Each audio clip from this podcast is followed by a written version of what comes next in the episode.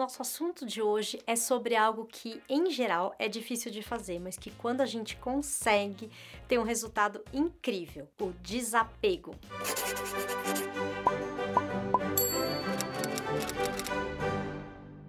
Você já se perguntou quantas coisas você anda apegada, anda apegado que não seriam necessárias? Planos, ideias, pessoas, problemas, preocupações de pessoas que de repente é, você não consegue deixar de lado, nem são suas? Ou rotinas, vícios, questões, birras, querelas? É, gente, por que será que é tão difícil a gente se desapegar daquilo que a gente já sabe que quer se desapegar? Há uns anos atrás, umas amigas minhas começaram a ler aquele livro da Marie Kondo, aquele que ela ajuda a ela dá um método para você organizar a sua casa. Aí eu fiquei ali observando, no começo não estava dando muita bola, mas depois eu fui vendo como é que era o processo e resolvi tentar também. Aí li o livro e comecei a seguir os passos certinhos da Marie Kondo, ela tem lá um princípio fundamental dela que é: você tem que se livrar de tudo aquilo que não te faz feliz ou que não serve mais para você. Eu fui fazendo. E gente, não é muito fácil.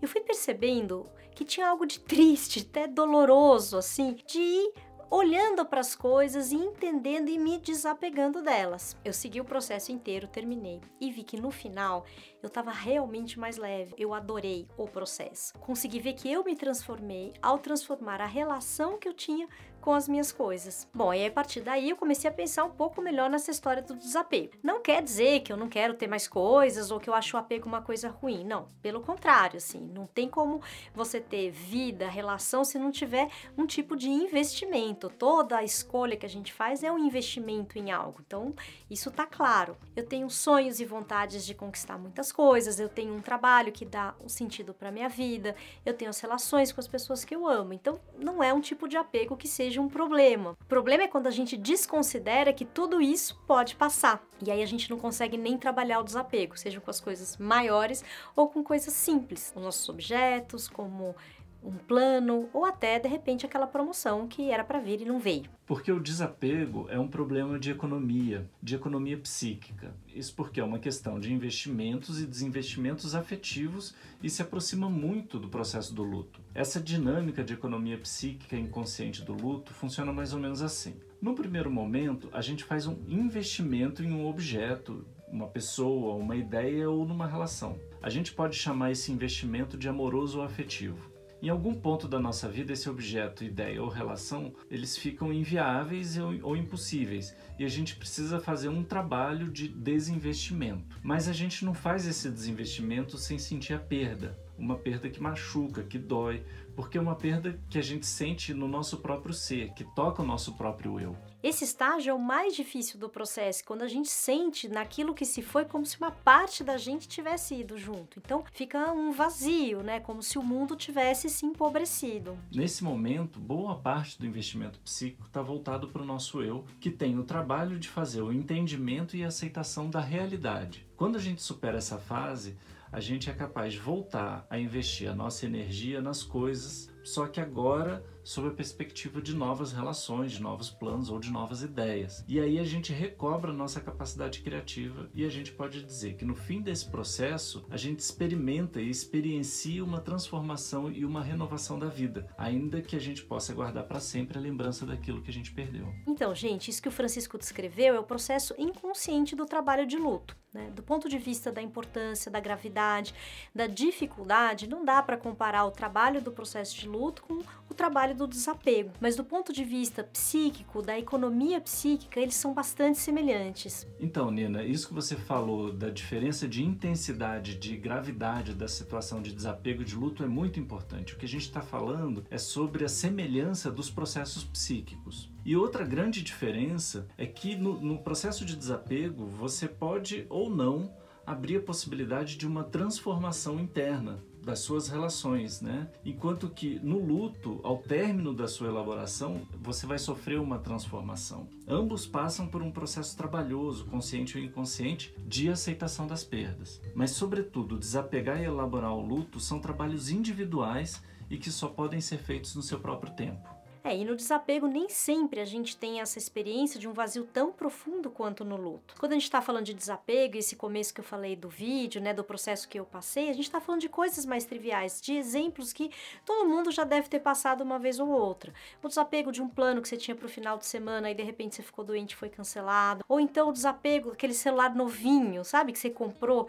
Ele tem uma semana e você deixa cair e a tela trinca. Ai, meu Deus do céu, aquela perfeição, tudo que você tinha investido de afeto naquele objeto, de repente foi por água abaixo. E aí você fala o que para essa pessoa, né? Você fala assim, desapega, é só um telefone, né? É pra você, né, que tá falando, assim. Mas o que, que a pessoa faz com os sentimentos que ela tinha investido naquele telefone? Ela sofre, né, gente? É duro, né? É muito fácil pra gente que tá de fora, ah, desapega, desapega. É por isso que os budistas falam assim, ó, que o desapego é a chave da felicidade, não é isso? Porque aí fala assim, ah, se você não tem apego, é, quando você perder, não sofre. Eu não acho isso muito fácil, não, sabe? Na minha vida, não sei se isso é muito possível, mas quem sabe se eu seguir tentando. Eu vi um vídeo, eu não sei se vocês já viram, tá? Vou botar o link aqui, ó, no descritivo, que é muito legal. O vídeo daqueles budistas que fazem, assim, umas mandalas lindas, lindas. Às vezes eles demoram um tempão, tudo colorido, lindo, lindo, lindo, lindo. Quando acabam, joga tudo fora, entendeu? Que é para representar essa ideia, gente, de não ficar né, grudado no negócio, porque não vai dar certo, entendeu? Essa coisa que você achar que isso não vai passar, isso também passará. O desapego não é uma frieza, um egoísmo, de repente uma insensibilidade para as coisas do mundo. Ele fala é de uma característica muito humana que é não querer abandonar esse investimento que foi feito, não querer ficar nesse prejuízo. É triste, é frustrante, é difícil e não tem jeito. Muitas vezes a gente não consegue responder a pergunta: o que é que a gente perdeu naquilo que foi perdido? Peraí, gente, pensa nessa frase. O que é que a gente perde quando perde alguma coisa? Hum. Não, cara, é demais, né? Cara, esse Freud, viu? Eu te falar. Prática do desapego pode ser transformadora e facilitar as nossas relações, porque a gente vai deixando que menos coisas nos amedrontem, que nos paralisem ou que deixe a gente naquele estado de dependência, de infelicidade. Tanto no desapego quanto no luto, quando a gente supera um sofrimento, a gente está mais disponível para novas ideias, para novos planos, para novas relações. E voltando no tema do nosso primeiro vídeo, desencontros, a gente vai fechar esse episódio lembrando da importância de se desapegar das ideias idealizações. Vocês lembram que a gente falou? Idealizou, se frustrou. Então, desapegar-se de ideais, principalmente aqueles que a gente projeta sobre a gente, sobre o outro, que dificultam o nosso relacionamento, é muito positivo e muito importante. A gente espera que ao ter conhecimento desse processo que acontece dentro da gente, no nosso mundo interno, um processo consciente e inconsciente, isso possa te ajudar no seu caminhar aí em direção ao desapego porque a gente sabe que uma vida, gente, mais desapegada, a gente pode conseguir ser mais tolerante com a gente e com os outros. Vamos embora lá desapegar, né? Mesmo que o medo seja justamente do desapego. E se você gostou desse episódio, curta, comente, compartilhe, inscreva-se nos nossos canais. A gente agradece muito a sua companhia.